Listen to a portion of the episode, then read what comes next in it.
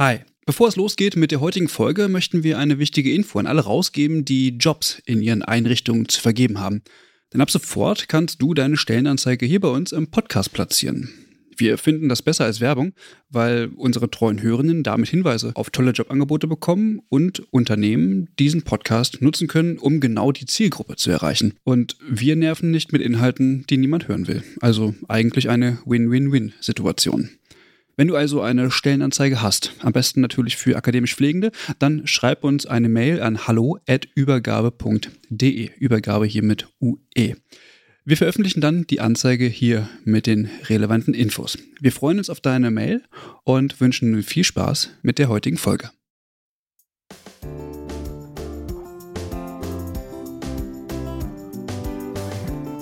Ja, herzlich willkommen zur Folge 43 des Pflegeupdates. Mein Name ist Lukas und mit mir sitzt hier der Max. Ja, hi Lukas ähm, und auch hallo an alle Hörenden. Ähm, schön, dass ihr wieder eingeschaltet habt. Ihr fragt euch vielleicht, was sind das hier für Stimmen? Das waren doch sonst immer zwei Frauen. Äh, tatsächlich, dann müsstet ihr vielleicht die letzte Folge nochmal hören. Äh, Clara und Caro haben das Update an uns übergeben. Eigentlich auch noch äh, an die Michelle, die ist im Moment aber im Urlaub.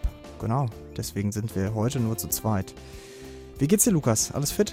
Äh, mir geht's gut, vielen Dank. Ich habe jetzt ein paar Tage frei und ja, freue mich äh, auf die Aufnahme mit dir. Sehr gut, sehr gut. Ich glaube, wir haben heute auch eine ganze Menge spannende Themen dabei. Sag doch mal, schieß mal los. Ja, das würde ich auch sagen. Wir sprechen auf jeden Fall gleich über die Leiharbeitsdiskussion in der Pflege, den aktuellen Referentenentwurf der Pflegereform und ganz am Ende haben wir noch etwas Neues für euch vorbereitet und fassen einfach mal ganz kurz für euch zusammen, was in den letzten Tagen passiert ist. Das klingt auf jeden Fall schon mal spannend. Dann würde ich sagen, fangen wir an mit dem ersten Thema, oder? So machen wir es.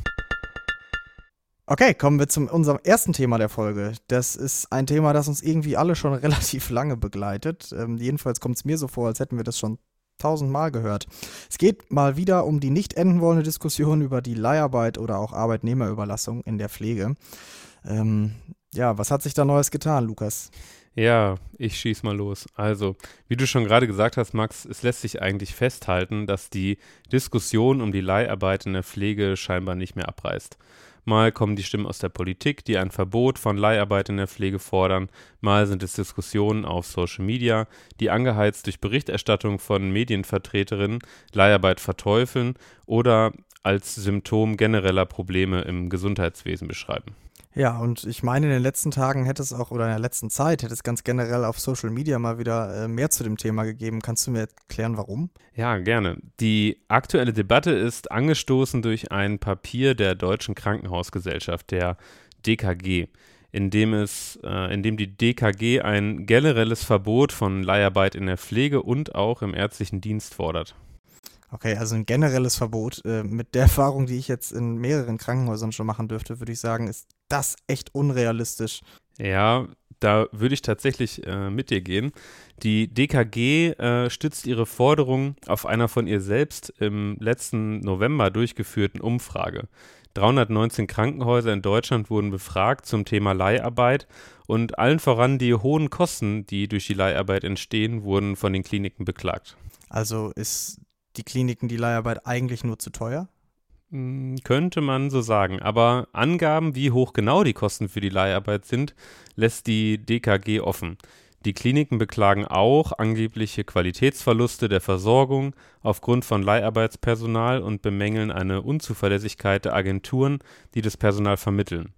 Gleichzeitig räumen sie aber auch ein, dass ohne die Kolleginnen aus der Leiharbeit Personaluntergrenzen nicht eingehalten werden können und die Versorgung gar nicht oder nur unter größten Anstrengungen aufrechterhalten werden könne. Ja, das klingt jetzt irgendwie nicht so, als wäre es dann überhaupt möglich, auf die Leiharbeitenden zu verzichten. Oder täusche ich mich da? Den Krankenhäusern ist klar, dass es ohne Leiharbeit in den nächsten Jahren nicht im Gesundheitswesen funktionieren wird. Deshalb ist eine abgeschwächte Forderung, sollte ein generelles Verbot der Leiharbeit durch die Politik nicht umsetzbar sein, eine Erstattung der Mehrkosten durch die Kostenträger, die eben durch diese Leiharbeitskräfte für die Kliniken entstehen. Interessanterweise fordert die GKG in dem Papier, dass die Arbeitnehmerüberlassung zwischen den Einrichtungen, also Krankenhäuser untereinander und Pflegeeinrichtungen und Reha-Kliniken und aber auch ähm, innerhalb von Trägerschaften weiter möglich sein soll. Ganz verbieten will man die Leiharbeit also doch nicht. Ja, scheinbar muss ja noch irgendwer weiter verdienen. Könnte man zynisch äh, so behaupten, ja. Es gibt zu dem Thema natürlich auch Positionen von Berufsverbänden, Gewerkschaften und Pflegekammern. Dr. Markus May, ähm, der ist der Präsident der Pflegekammer Rheinland-Pfalz, hat sich in der Pressemitteilung zu dem Thema folgendermaßen geäußert. Die Leiharbeit in der beruflichen Pflege ist sicher sehr problematisch. Allerdings sollte man hier seitens der Einrichtung klar Verantwortung übernehmen. Denn wer keine Leiharbeit möchte, der sollte diese auch nicht nutzen. Die Leiharbeitsproblematik wurde von den Einrichtungen selbst generiert, deshalb stehen diese nun auch in der Verantwortung. Jetzt geht es darum, die Arbeitsbedingungen vor Ort schnell und einrichtungsindividuell in allen Sektoren, die Pflege anbieten, zu verbessern und nicht auf die Politik zu warten. Der Deutsche Pflegerat hat sich schon im November 2022 in einem Papier zur Leiharbeit in der Pflege positioniert. Darin heißt es, Leiharbeitnehmerinnen in der Pflege sind nicht das Problem, sondern das Ergebnis unzureichender Arbeitsbedingungen und zum Teil auch fehlender Führungskompetenzen. Sie nutzen lediglich die Möglichkeiten, ihrem Beruf unter besseren Arbeitsbedingungen und einer besseren Vergütung nachgehen zu können. Und weiter heißt es in dem Papier, gemeinsam müssen dringend Arbeitsbedingungen geschaffen werden, die Leiharbeit in der Pflege nicht mehr regelhaft erforderlich machen.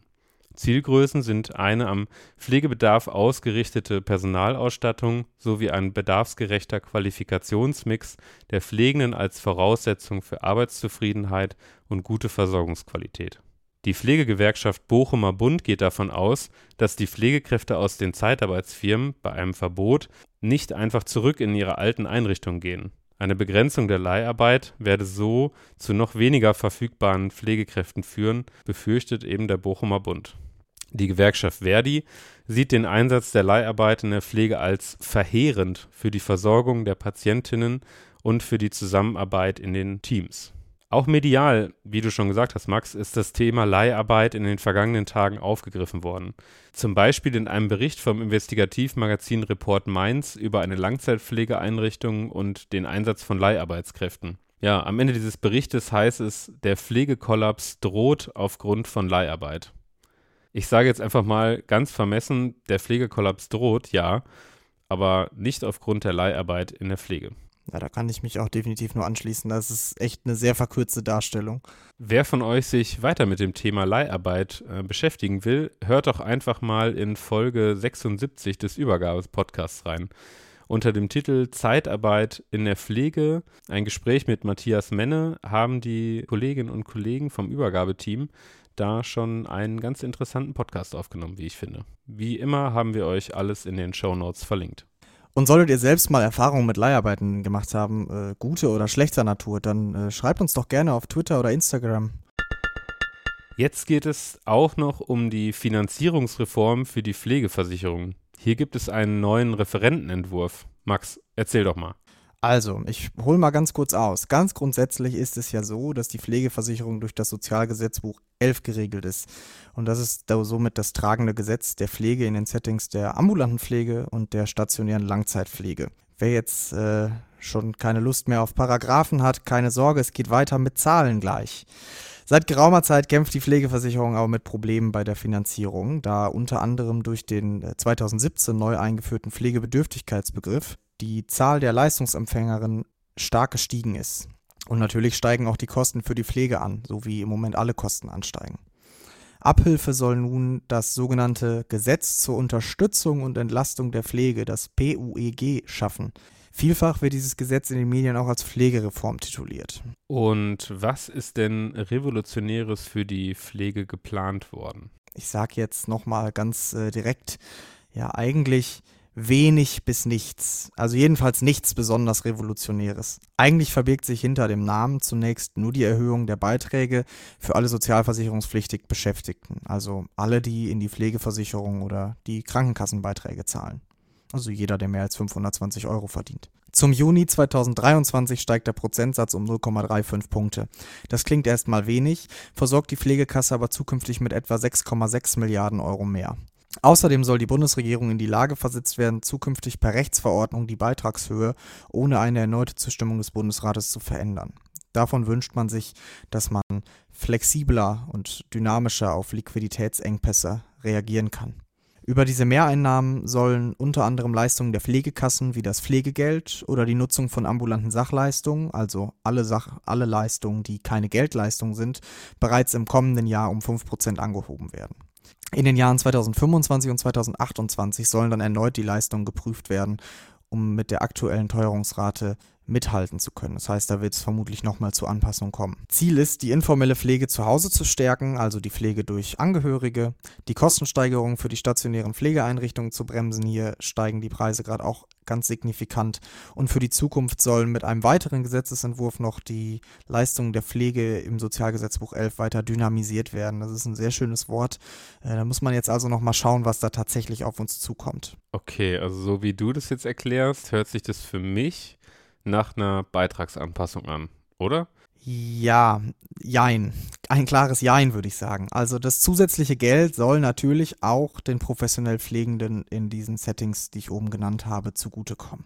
Und zwar gibt es zurzeit ein Förderprogramm, das unter dem ehemaligen Pflegebevollmächtigten gestartet wurde, was jetzt von der aktuellen Pflegebevollmächtigten Claudia Moll weitergeführt wird. Das ist das Förderprogramm für Vereinbarung von Pflege, Familie und Beruf. Dieses Programm soll noch bis mindestens 2030 verlängert werden. Mit diesem durch die Pflegebevollmächtigte initiierten Projekt können sich zum Beispiel stationäre Pflegeeinrichtungen beraten lassen, um attraktivere Arbeitgeber zu werden. Es werden da Coachings angeboten und ähnliches. Über dieses Programm stehen jedes Jahr rund 100 Millionen Euro zur Verfügung. Außerdem soll es deutlich schneller gehen, Pflegepersonen aus anderen Ländern in Deutschland äh, eine Arbeitserlaubnis zu beschaffen. Ah, okay. Und zahlen dann alle Menschen gleich viel in die neue Pflegeversicherung ein? Das ist eigentlich eine sehr gute Frage. Ähm, dies wird auch nicht, ist auch nicht ganz unkritisiert. Äh, nein, tatsächlich nicht. Also, es ist wie folgt. Kinderlose Menschen zahlen mehr Geld in die Pflegeversicherung ein. Das klingt jetzt vielleicht erstmal etwas seltsam, aber da komme ich gleich nochmal zu. Sollte der aktuelle Gesetzesentwurf so bestätigt werden, wie er jetzt gerade als Referentenentwurf vorliegt, würden für kinderlose Personen die Beiträge 4,0% betragen und für Menschen mit einem Kind 3,4%. Pro Kind sollen die Beitragssätze ab dem zweiten Kind wieder um 0,15% gesenkt werden. Das Ganze bis maximal 0,6 Prozentpunkte. Ich habe schon gesagt, es gibt viele Zahlen. Dieses Vorgehen bezieht sich allerdings auf ein Urteil des Bundesverfassungsgerichtes, das den Gesetzgeber dazu verpflichtet, die Kinderzahl mit in die Beitragsbemessung aufzunehmen. Denn erst äh, die Geburt von Kindern ermöglicht eben dieses umlagefinanzierte Pflegeversicherungssystem. Okay, also ähm, für mich waren es jetzt auf jeden Fall sehr viele Zahlen, das muss ich sagen. Ähm, was sagen denn die Expertinnen und Experten der ähm, Pflegeverbände zu dieser neuen, ich nenne es mal, Pflegereform? Ja, ich äh, würde mal einmal direkt auf Christine Vogler zurückkommen, die ja immer noch Präsidentin des Deutschen Pflegerates ist. Die äh, begleitet uns ja jetzt auch schon mehrere Folgen, habe ich das Gefühl, beziehungsweise man hört sie sehr oft. Das wird sie wahrscheinlich auch noch äh, länger, oder? ich glaube auch, dass ich hoffe es doch sehr, Frau Vogler. Genau, also Christine Vogler, Präsidentin des Deutschen Pflegerates, wirft dem Gesundheitsministerium die fehlende Vision für die Pflegeform. Das aktuelle Gesetz diene nur der akuten Sicherung der Liquidität der Pflegeversicherung. Die steigenden Kosten für die Pflegebedürftigen hingegen würden nicht ausreichend berücksichtigt werden. Hier sieht sie eine große Gefahr, dass Menschen von Sozialhilfe abhängig werden. Außerdem kritisiert sie, dass das eigentliche Versicherungssystem überhaupt nicht angetastet wird. Es wird nicht durch Steuern unterstützt zum Beispiel. Ne? Es wird komplett über die Beiträge finanziert. Was auch hinsichtlich des demografischen Wandels äh, natürlich auch nicht ganz unproblematisch ist. Außerdem fordert sie die Neustrukturierung der Kompetenzen der Gesundheitsfachberufe und die Anerkennung der Langzeitpflege als signifikanten Teil des Gesamtsystems. Sie öffnet hier also nochmal das große Thema quasi der Kompetenzverteilung im Gesundheitssystem. Ich glaube, abschließend kann man sagen, dass der Begriff Pflegereform nicht wirklich passend ist um diese Gesetzesvorlage zu beschreiben. Ich glaube, da steht einfach noch eine ganze Menge Arbeit an. Ich bin gespannt, was da noch auf uns zukommt. Ihr werdet es auf jeden Fall hier bei uns hören. Ich bin auch gespannt. Also, jetzt, wie vorhin schon angekündigt, kommen wir zu einer ganz kleinen Neuerung. Wir wollen euch ganz gerne jetzt kurz mit Schlagworten vorstellen, was sonst noch so passiert ist in den letzten Wochen, was aber kein riesengroßes Thema ist. Den Internationalen Weltfrauentag nahm die Geschäftsführerin des Deutschen Berufsverbandes für Pflegeberufe, Bernadette Klapper, als Anlass darauf zu verweisen, dass die Pflegepolitik gleichzeitig auch immer eine feministische Bedeutung hat. Mit Blick auf die langsame Entwicklung der Akademisierung in der Pflege sagte Klapper, wer Weiterentwicklung pflegerischer Rollen und Pflegestudiengänge nicht fördert, verhindert aktiv weibliche Bildungs- und Karrierewege und gefährdet dabei zusätzlich die Patientin. Kommen wir zum DNQP. Das Deutsche Netzwerk für Qualitätsentwicklung in der Pflege hat den Expertenstandard für die Mundgesundheit in der Pflege nun endgültig veröffentlicht. Ebenfalls ist im DNQP der Expertenstandard zur Hautintegrität verabschiedet worden. Dieser soll jetzt modellhaft implementiert werden, dann wird er erneut evaluiert und dann ebenfalls in der nächsten Zeit veröffentlicht. Ende Februar hat sich der neue Sachverständigenrat Gesundheit und Pflege zu der konstituierenden Sitzung zusammengefunden. Einberufen von Gesundheitsminister Lauterbach hat der Sachverständigenrat die Aufgabe, Gutachten zu erstellen. In einem ersten soll es nun um die Fachkräfte im Gesundheitswesen gehen. Vorsitzender des Rates ist Professor Michael Halleck von der Uniklinik Köln. Die beiden stellvertretenden Vorsitzenden sind die Pflegewissenschaftlerin Professor Melanie Messer aus Trier und der Gesundheitsökonom Professor Jonas Schrejöck aus Hamburg. Die Pflegekammer NRW, die ja schon in der letzten Folge großes Thema war, hat sich nun zum Austausch über die Bedarfe des Pflegeberufes mit dem äh, nordrhein-westfälischen Gesundheitsminister Karl-Josef Laumann zusammengesetzt. In einem ersten Gespräch ging es unter anderem darum, die Situation in den Kinderkliniken zu verbessern und darum, welche Aufgaben in der Zukunft Schritt für Schritt von der Landesregierung an die Pflegekammer übertragen werden. Da ist also noch ordentlich Potenzial für Veränderungen. Wir sind gespannt und werden auf jeden Fall berichten. Damit sind wir auch schon am Ende des Pflegeupdates Nummer 43 angekommen. Ich hoffe, ihr verzeiht uns beiden Neulingen den ein oder anderen Verhaspler, den ihr vielleicht trotz unserer brillanten Schnittkünste noch gehört habt. Ja, ich würde sagen, wir tasten uns ran und bald ist Michelle auch wieder dabei, dann wird es bestimmt noch besser. Auf jeden Fall. Ja, lieber Max, äh, da sind wir tatsächlich, wie du schon gesagt hast, am Ende von unserer Folge und uns bleibt eigentlich nur noch zu sagen, vielen Dank fürs Zuhören. Ähm, schaut gerne auf Social Media vorbei und ja, diskutiert mit uns über die Leiharbeit und über die Pflegereform. Wir würden uns sehr freuen. Es gilt wie immer, hättet ihr völlig verschiedene Meinungen zu dem, was wir hier gerade von uns gegeben haben, dann sagt gerne Bescheid. Wir sind immer offen für jede Kritik. Dann würde ich sagen, Max, bis in zwei Wochen. Bis in zwei Wochen. Tschüss.